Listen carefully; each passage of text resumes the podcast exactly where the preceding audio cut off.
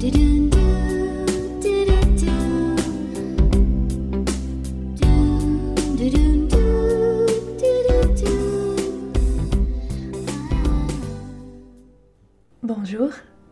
je suis Sarah Naïm, la créatrice du blog petiteinspiration.com. Je te souhaite la bienvenue dans le podcast inspirant. Le podcast inspirant est un moment de réflexion, d'intériorité et de contemplation de soi. Je vais te proposer ici des graines et des germes. Tu choisiras à un moment donné, ou pas d'ailleurs, de semer dans la terre, dans la matière, pour retrouver la meilleure version de toi-même. On sait tous euh, l'impact de l'image, du symbole sur l'inconscient. Qu'il soit individuel ou collectif, l'inconscient regorge de symboles, de codes porteurs de messages. La force de la symbolique, c'est qu'elle peut interférer avec le surmoi, qu'elle peut échapper à sa censure.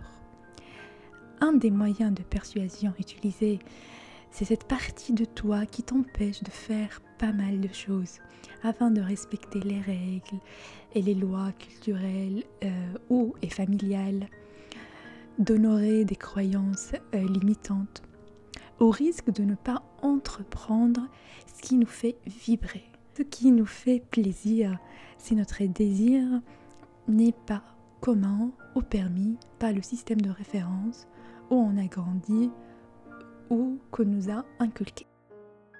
Aujourd'hui, je viens te proposer un outil qui va non seulement te motiver à réaliser tes projets et désirs, mais aussi faire passer des messages à ton inconscient afin de le reprogrammer et l'aligner à ce que tu veux faire et être.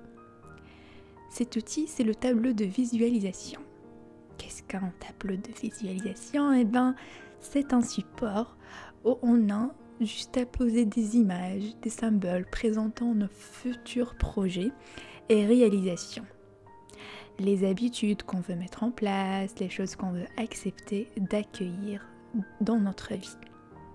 On visualise en fait notre avenir, comment on l'imagine, comment on le veut. Ce support qu'on va mettre en évidence dans notre espace de vie, euh, dans notre journal intime, afin de le côtoyer à maintes reprises, régulièrement, afin de convaincre notre inconscient que ces choses qu'il voit sont atteignables, possibles. Ainsi, il va déployer ses ressources pour concrétiser et mettre en place ses projets. Tu peux faire un collage d'images qui symbolisent les projets désirés. Par exemple, tu rêves d'acheter ta première résidence. Tu peux mettre une image de maison, de clé, dans ton tableau. Ainsi, cette image sera un rappel que tu dois épargner pour ton apport pour l'hypothèque, mais aussi que tu mérites d'avoir une première résidence, que c'est possible d'avoir une première résidence. Par exemple, tu as un apport particulier à l'argent et tu es angoissé tout le temps par le risque du manque. par une image symbolisant l'abondance te permettra d'atténuer cette angoisse, d'accepter, d'accueillir l'abondance dans, ta vie. Le tableau ne va pas refléter seulement des, des, projets matériaux, mais, mais, aussi des points sur lesquels tu, peux, tu veux travailler plus. Par exemple, euh, tu veux apprendre un instrument, euh, adopter une nouvelle habitude. Tu choisiras une image symbolisant cela, tu vas l'ajouter à ton collage. Cet outil peut être un rendez-vous hein, annuel où tu postes tes objectifs et tu les regroupes dans un support tel qu'un poster, euh, une image de fond d'écran, une page de couverture de ton journal. Laisse ta créativité t'exprimer et choisis les symboles qui te parlent le plus et qui représentent bien tes projets. Tu peux également ajouter des, mantras qui, qui résonnent en toi.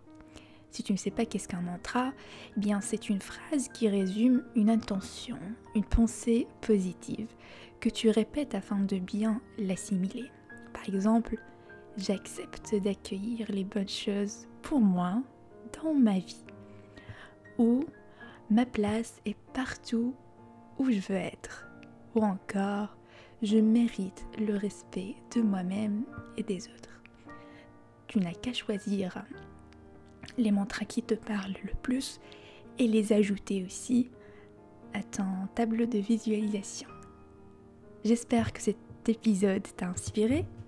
Euh, partage avec moi en commentaire si tu veux bien sûr euh, une habitude que tu veux adopter cette année. Si cet outil te parle et si tu comptes l'utiliser, n'hésite pas euh, de le mentionner aussi, de partager ce contenu avec tes proches, car peut-être grâce à ton partage, j'aurai plus de visibilité et ça va me faire plaisir. Sur ce, je t'envoie de l'amour inconditionnel, je te souhaite la paix intérieure et je te donne rendez-vous lundi prochain.